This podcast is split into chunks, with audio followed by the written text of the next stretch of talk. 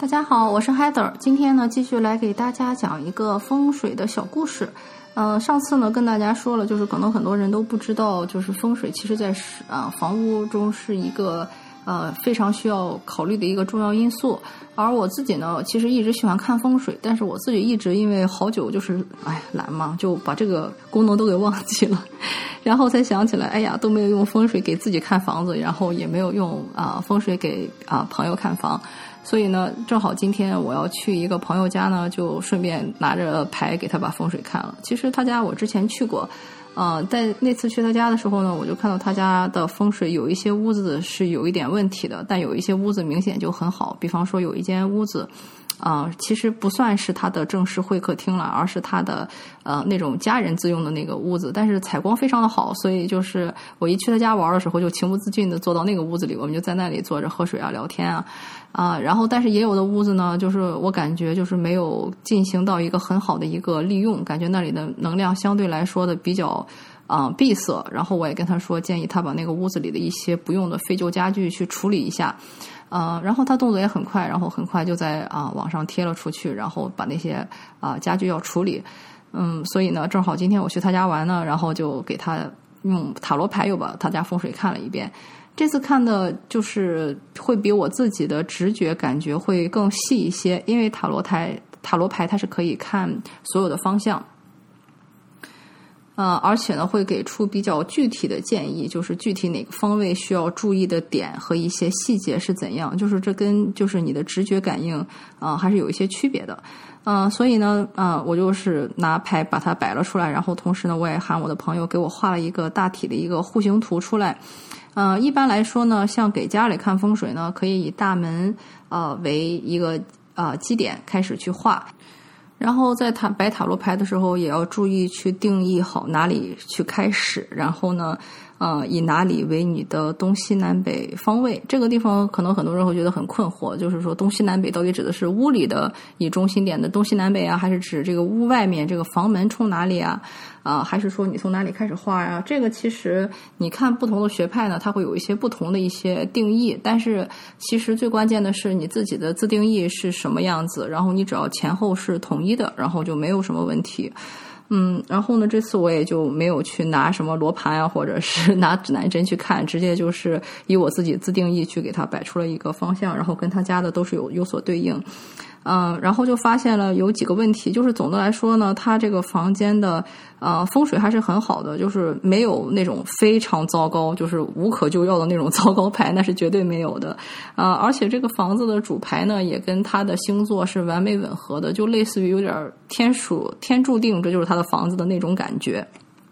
嗯，然后呢，同时出来的这些牌呢，其实你要是严格意义上来说，也没有一张啊差牌。啊，大家都知道那个维特塔罗其实有时候蛮残酷的，有些牌一出来，你就会心情很恶劣，或者很糟糕，或者被吓一跳。嗯，他家的房子就没有出现一张这种差牌。嗯，然后就是嗯，出现了几张很好的牌，然后呢，也有几张就是一般的牌，就是那一般就是说它没有什么硬伤，但是需要一些小调整。于是呢，我就按方位给他一个一个的跟他讲出来的一些注意事项，比如说像我刚才讲的，一个房子其实好不好，最关键就是它那个主题牌是不是好。嗯，它的主题牌既然都是他自己的牌了，那就证明没有问题，而且那个能量也很正，就是星币国王一看就是那种会发大财的那种那种。牌，所以我就跟他说啊，这个房子还真的很好，就暂时不用买，你住在里面感觉会发大财的那种感觉。嗯，然后呢，每个方位呢，你仔细去看的话呢，也没有什么太大的问题。有一些房间呢，明显明显有一些啊元素的属性有一些过重，但是呢，这些东西都比较好调整。比如说像它的那个正东方向那个屋子呢，就是木元素比较多，就是出现了一张仗九嘛，就是很有那种 hold on to 的情绪。其实也跟他们家那个蛮符合的，就是因为木头的东西，木头的家具有点多，很多东西都不是他的，但是呢，就是别人送给他的，但是他自己也不是很喜欢，但是放在。也没有处理，所以其实像这种情况呢，就会起到不太好的一种状态。啊，我就建议他把那些东西能处理的处理掉，然后可以调整的调整掉。比如说有一些不喜欢的家具，你可以卖；如果卖不掉，你就可以把它捐掉或者扔掉。啊，还有一些跟这个家里明显不搭或者造成了风水影响的东西呢，你就可以把它挪开，挪去其他的地方，或者说换上跟这个元素所互补的一些元素，这都是非常简单的一些方式。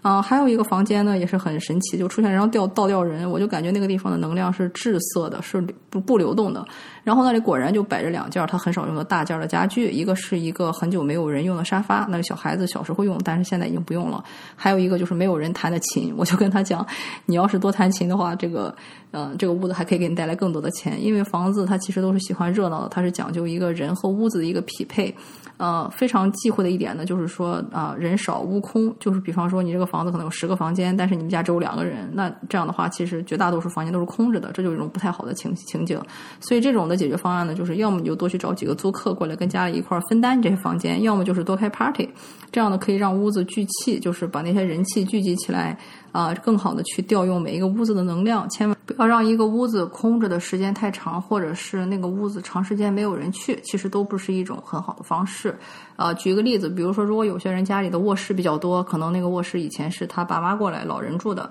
但是现在的那个屋子就不住人了，所以可以考虑把那个屋子，比方说变成一个办公室，时不时进去办个公啊，或者说变成一个图书馆，时不时进去看看书啊，然后跟家人一起在里面讲讲故事、看看电影，就是把它用起来啊，而不要就是长时间的把它闲置。这样的话，其实对那个房子或者是啊对屋主本人，其实都是有一些影响的。还有一个呢，也是就是要注意屋子给你的一些提示，或者就是嗯，用其他的学派的讲法，可能叫外应。呃，外应的意思就是，比方说有些人可能有时候生活中出了什么事儿，比如说房屋突然漏水了，嗯，这个其实一般来说对应的就是家里的财运会有所损伤。但是如果对应的那个方位正好是你家庭的，比方说对待你的那个情感位置啊，或者是啊之类的话呢，那其实对应的就是说你的这个情感。方面，或者说你的亲密关系方面，其实是出现了一些问题的。所以像这种情况下呢，也要注意，就是说房子如果有什么问题呢，要及时的修补，而且不要就是说留一些肉眼可见的一些什么大窟窿啊，或者是大缺陷啊在里面，其实都是有影响的。比如说像我这个朋友呢，就刚刚就是情理呃情感上遭遇了一些不顺，嗯，跟他对应的那个屋子呢，就是说因为在修水管，所以就是那个。天花板上就是会有几个比较大的漏洞，嗯，而且一直就是没有去修补。然后，嗯，其实就是问了一下，就跟他情感出问题的那个时间也蛮吻合的。所以你会发现，其实生活中一直在有给我们一些提示啊，或者说有一些外应，就是因为整个宇宙是一体的嘛，就是它如果一个事情要发生的话，它是不可能只发生一件事情啊，然后。在其他方向都没有对应的，它是其实会在你生活中的多个方向都是有对应的，啊，比方说很多人，比方说在漏财的同时，可能也会发现自己的房子在漏漏水，这个其实就是一个很典型的一个例子，啊，再比如说像我之前给大家举过的例子，就是我有个朋友，他本来是跟人合作，他们几个人是想做一个那种啊，在法律地带去试探的一件事情。但是呢，在他们想做这个事情的时候，我当时抽塔罗牌出来的结论呢，就是说他是就是如果这个事情要做不好的话，这帮人是会坐牢的，呃，所以呢，呃，他们这个合作呢也非常的不顺。在合作的时候，总有人家里出事儿。比方说，今天是这个人的爸爸生病了，所以要需要陪床；另一个人呢，可能是他自己出了身体出了什么问题，需要去看病，然后反复的去取药，没法去正常工作。然后呢，其他的人呢，可能就因经经历了一些其他的事情，就是每个人都会多或多或少的经历一些不顺，导致他们没法碰头。所以我说，你看，这其实就是已经是宇宙在给你传递信息，就是告诉你不要做这件事情，做这个事情是犯法的。难道你们非要说等到进局子才很开心吗？对不对？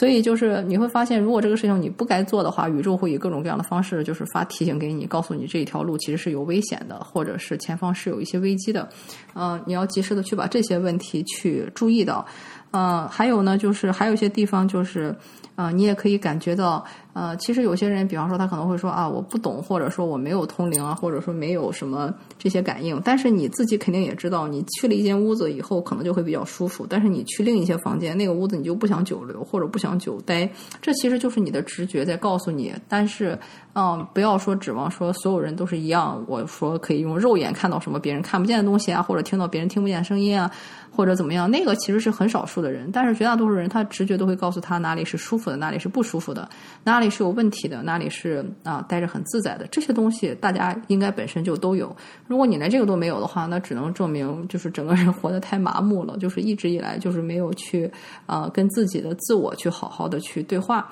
因为归根到底呢，其实所谓的风水最关键的其实是屋子和这个人的关系。嗯，如果你这个房子，比方说风水再差的话呢，就像我之前举的例子，有一些人他自己的命比较硬，或者说他自己行的比较正的话呢，这个屋子反而会旺他，可能会把其他人就给拖垮。但是对于